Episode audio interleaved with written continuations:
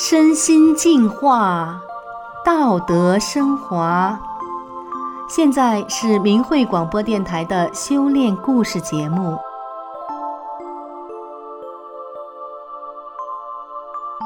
听众朋友您好，我是宋阳。今天和大家分享的故事是：板场氛围变得祥和了。故事的主人公孙芳来自中国吉林。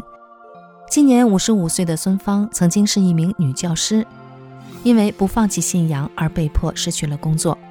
后来她到板厂打工，在板厂激烈的竞争中，孙芳秉持着真善人理念待人处事，最终感动了周边的人，使板厂的氛围从竞争变得祥和了。让我们一起来听听孙芳的故事。一九九七年，我开始修炼法轮大法，不仅身心受益，道德品质也得到了提升。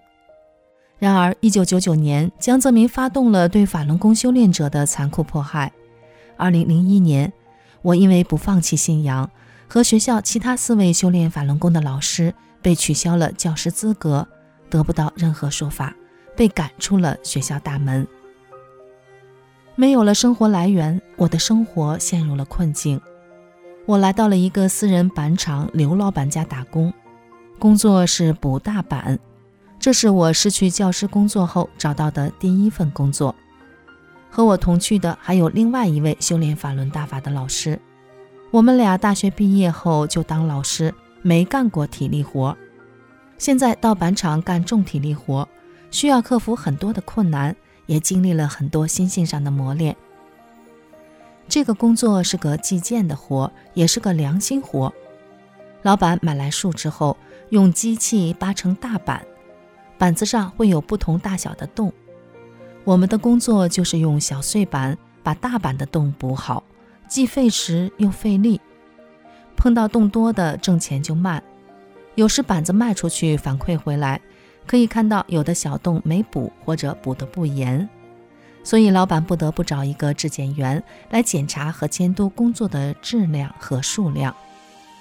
我和同伴不管有没有人监督，都严格按照法轮大法真善忍的原则来要求自己。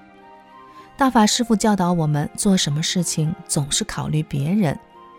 所以，我和同伴把厂家的利益放在第一位，细心检查自己所补过的板子，不落下小洞，尽量补成好板。老板看到大法弟子工作兢兢业业，有时就把从外面捡回来的碎板子直接送到我们两人面前，说：“大法弟子心眼好，把这些碎板给补上吧。要是给其他人，就给祸害了。”每次遇到这种情况，我俩都毫无怨言地按照老板的要求把活干好。老板渐渐地知道了法轮大法好，也认同大法了，还帮助大法弟子。一天下班后，我的同伴带着老板当天发的工资来找我，说发现工资多了九十块钱。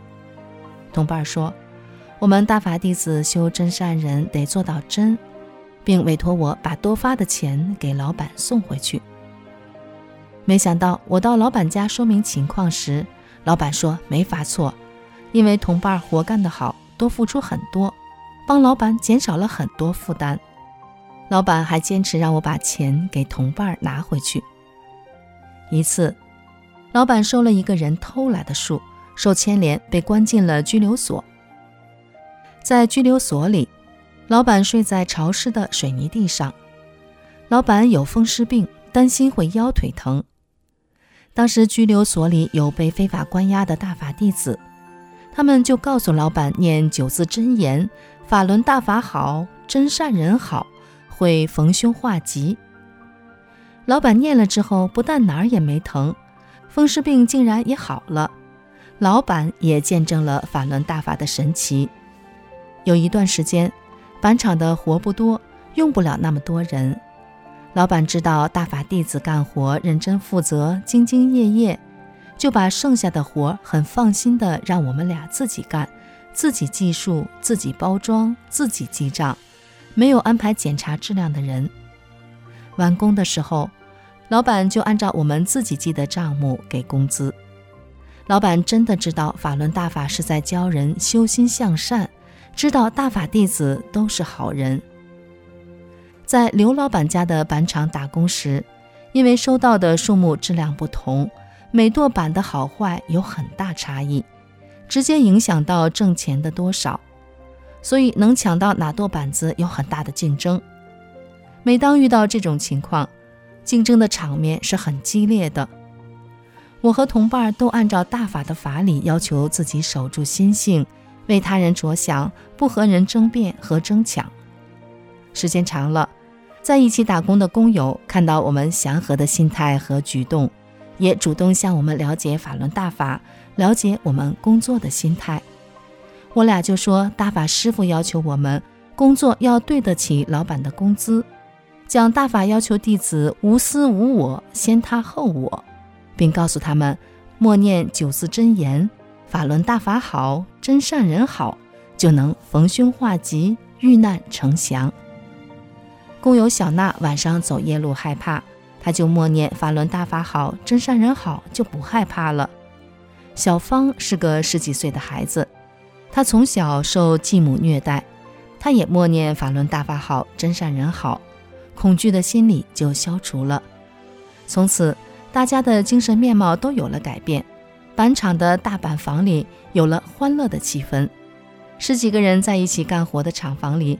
每天叽叽喳喳说笑不停，有时候他们边干活边唱起了给大法师傅拜年的大法弟子的歌曲。中午休息的时候，有的人也学着我们的样子，把腿盘起来打坐，感受感受。有的时候，大家经常到我们家聚一聚，观看大法真相光盘。再后来，他们都做了三退，三退就是退出中共的党团少先队组织。其中有两个人还拜读了大法著作《转法轮》。我和同伴在刘老板家的板厂干了四年之后，又到了当地孙老板家的板厂打工。一次，派出所的警察到刘老板家去找我们，想要对我们进行迫害。刘老板马上派人到我们工作的车间，让我们赶快离开。一场迫害就这样避免了。我经常给身边的人讲法轮功真相。现在，刘老板、孙老板两家人和我的邻居们都看透了中共的本质，选择了三退保平安。我还经历了一件感人的事情：我家有一口压力井，一直用了很多年。可是，在我失去教师工作之后，我所在的地区地下水位普遍下降，压力井再也上不来水了。周围的人家都重新打深水井。我向一个大法弟子的丈夫姚哥，了解打井的事项和相关的费用。当姚哥知道了我被迫害、失去工作、没有经济来源，又一个人带着孩子，生活陷入困境时，就给了我一个省钱的建议：把费用降到最低。打井那天，来了七个大法弟子做帮工。有一位还从家里带来了肉、蛋，还有青菜，是专门给大伙和打井的师傅做饭来的。原来他们背地里商量说，人太多了，吃顿饭得买菜花钱，而我太困难了，没有钱，就通知我，坚决不让我做饭。井打好了，饭桌上大家还在讨论后续的事情。大家一算账，说材料和工钱都算上，也至少要二百多元钱。这时，在场帮工的大法弟子们，一个说出钱买水泵，一个说要买水管和电线，另一个说做井盖子。这时，坐在桌上一起吃饭的打井师傅也说：“给他的饭钱也不要了，活了这么多年了，从来没看到这样的场面。练法轮功的人太和气了，法轮大法太好了。这口靠着大法弟子凝聚力打成的井完工了。”第二天，当我从板厂打工回来之后，发现打井扒开的墙砌好了，院子里一条条笔直的垄打好了，不知是什么种子，都浇水种好了，活儿却不知道是谁干的。过后我才知道，是另外两位大法弟子干的。好的，听众朋友，今天的故事就讲到这里，我是宋阳，感谢您的收听。我们下次再见。